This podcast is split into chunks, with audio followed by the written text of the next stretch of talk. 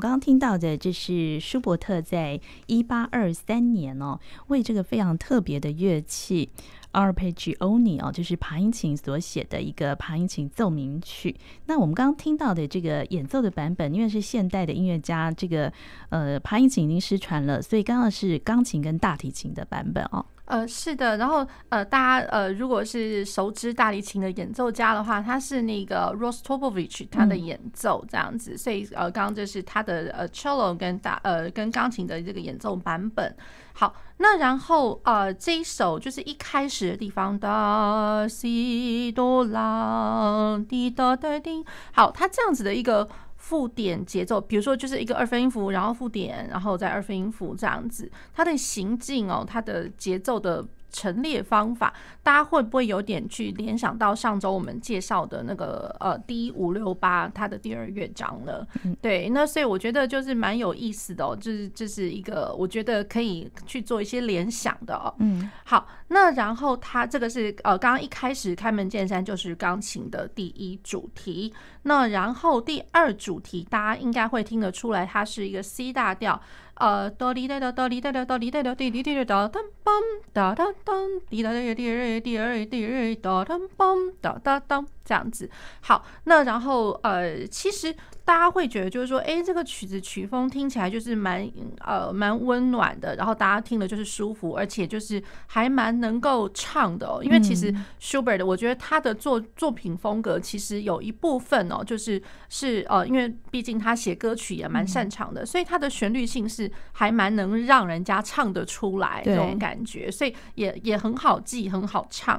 那可是哦，听起来好像乍听之下好像。呃，就是听起来好像不太难，可是老实讲，真的就是，呃，他们提琴类的在演奏的时候，一定会会听得到一些，就是说它有里面有一些就是快速音群 spiccato 这种东西。那快速音群，然后又加上就是呃，比如说有那个爬音的往上走的东西，比如说哒哒哒滴滴哒哒哒哒哒哒哒滴哒哒哒哒哒哒滴滴哒哒哒咚咚咚哒滴滴咚，其实它至少也横跨了两个八度，就是都大跳的。呃，就是小小小跳奏的那种感觉，可是就是它，因为毕竟就是呃一一整个和声的一个跳奏，所以呃，我觉得应该来讲，虽然我自己本身不是那个拉提琴的，那其实我帮就是这个就就是这首曲子，其实也弹过好几次，就不同乐对不同乐器的编制的伴奏，对。那所以常常有的时候会听到，有的时候大家会小哀了一下，就呃那个音会不准，呃这个地方啊重来一次，这样那种感觉。嗯、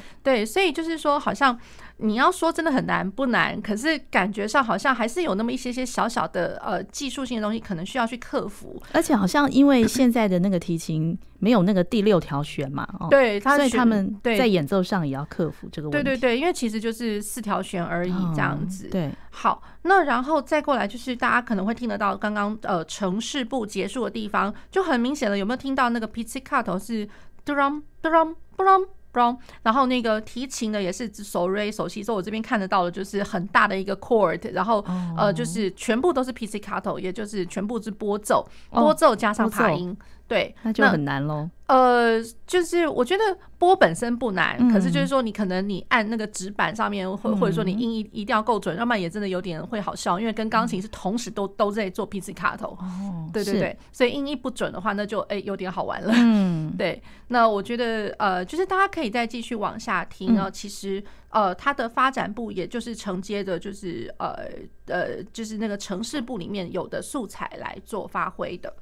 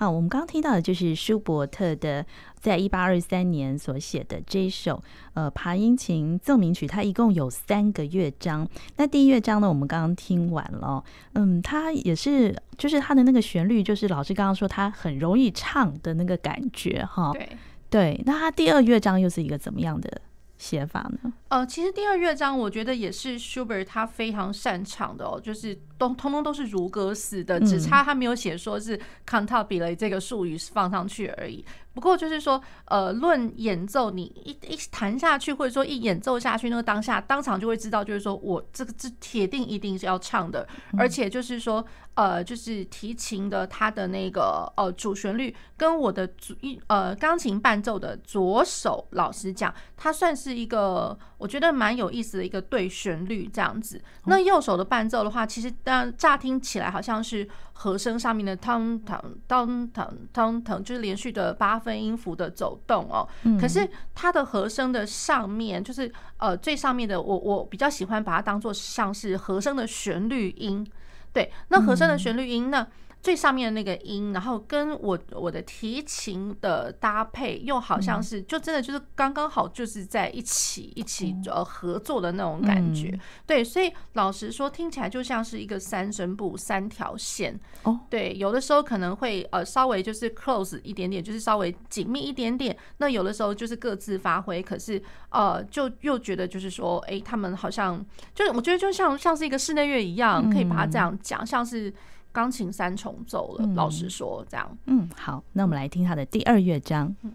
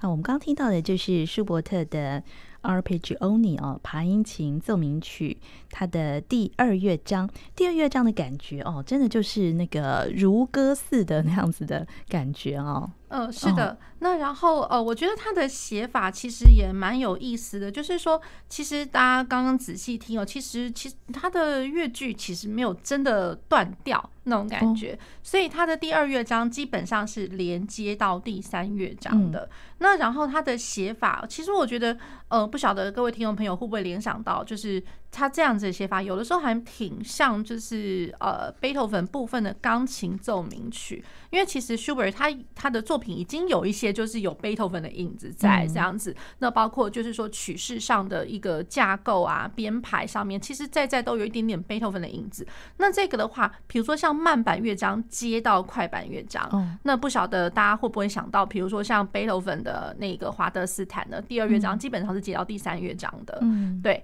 那然后。后，嗯，这个第二乐章，我觉得它的曲式也蛮好玩，因为 supposedly 就在想，大家推测的话，第二乐章一定都是如歌式的，所以基本上很多时候会是 A B A 三段式。那大家看刚刚听到，呃，就是说 C Mi Fa So Si So Mi Fa Mi Re Si 这这一个这个就是 A 段的主旋律。嗯，那然后它 B 段就是听起来有一点像是呃跑到 E 小调去了，So La Si Do Si La Do Si La Do Si La Si，那听起来好像它的伴奏上面有一点点激昂这样子。那不过就是过没多久，它又和缓回来了。可是和缓回来，它是回到那个 E 大调的时候，其实哎，怎么 A 段旋律似乎不不不不见了那种感觉？对，就不太鲜明了。嗯，他就直接呃，大家会听得到，就是显而易见的，就是长音一路就是一一直长音铺陈到最后了，这样子。好，那所以我觉得他这个也蛮有意思的，就是说他后后面回来的那个 A 段就是若有似无。嗯，然后若有似无，然后他就一路就直接接到了下一段，下一段就是很明显是第三乐章，Allegretto 行小呃小快板，嗯，快板，哦，对对，小快板。那二四拍的是 A 大调，嗯。